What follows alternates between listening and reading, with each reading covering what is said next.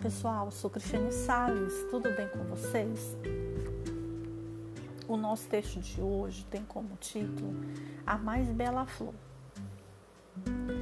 O estacionamento estava deserto quando me sentei para ler embaixo dos longos ramos de um velho carvalho. Desiludido da vida, com boas razões para chorar, pois o mundo estava tentando me afundar e se não fosse razão mais suficiente para arruinar o dia, um garoto ofegante chegou, cansado de brincar. Ele parou na minha frente, cabeça pendente, e disse cheio de alegria: Veja o que encontrei.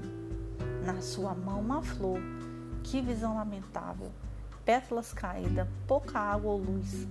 Querendo me ver livre do garoto com sua flor, fingi pálido sorrir e me virei. Mas ao invés de recuar, ele se sentou ao meu lado, levou a flor ao nariz e declarou com estranha surpresa: O cheiro é ótimo e é bonita também. Por isso a peguei. Eila, é sua.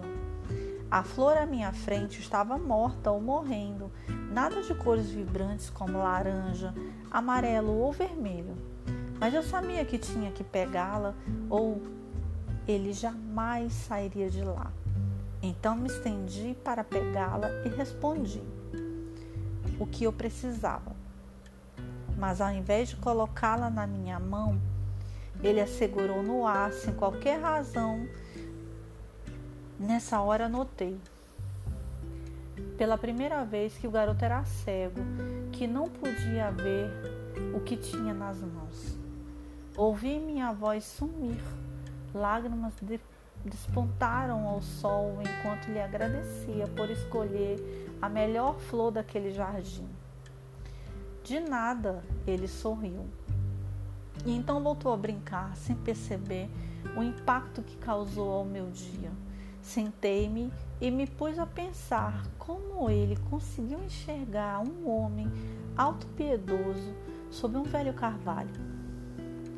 Como ele sabia do meu sofrimento autoindulgente? Talvez no seu coração ele tenha sido abençoado com a verdadeira visão. Através dos olhos de uma criança cega, finalmente entendi que o problema não era o mundo, e sim eu.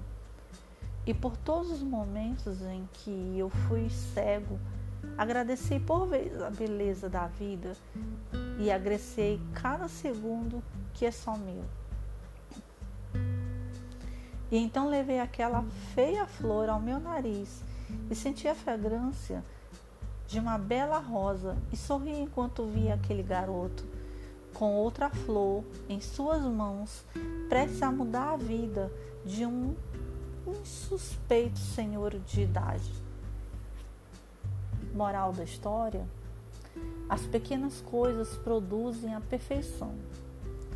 Mas a perfeição em si não é uma pequena coisa. Autor Michelangelo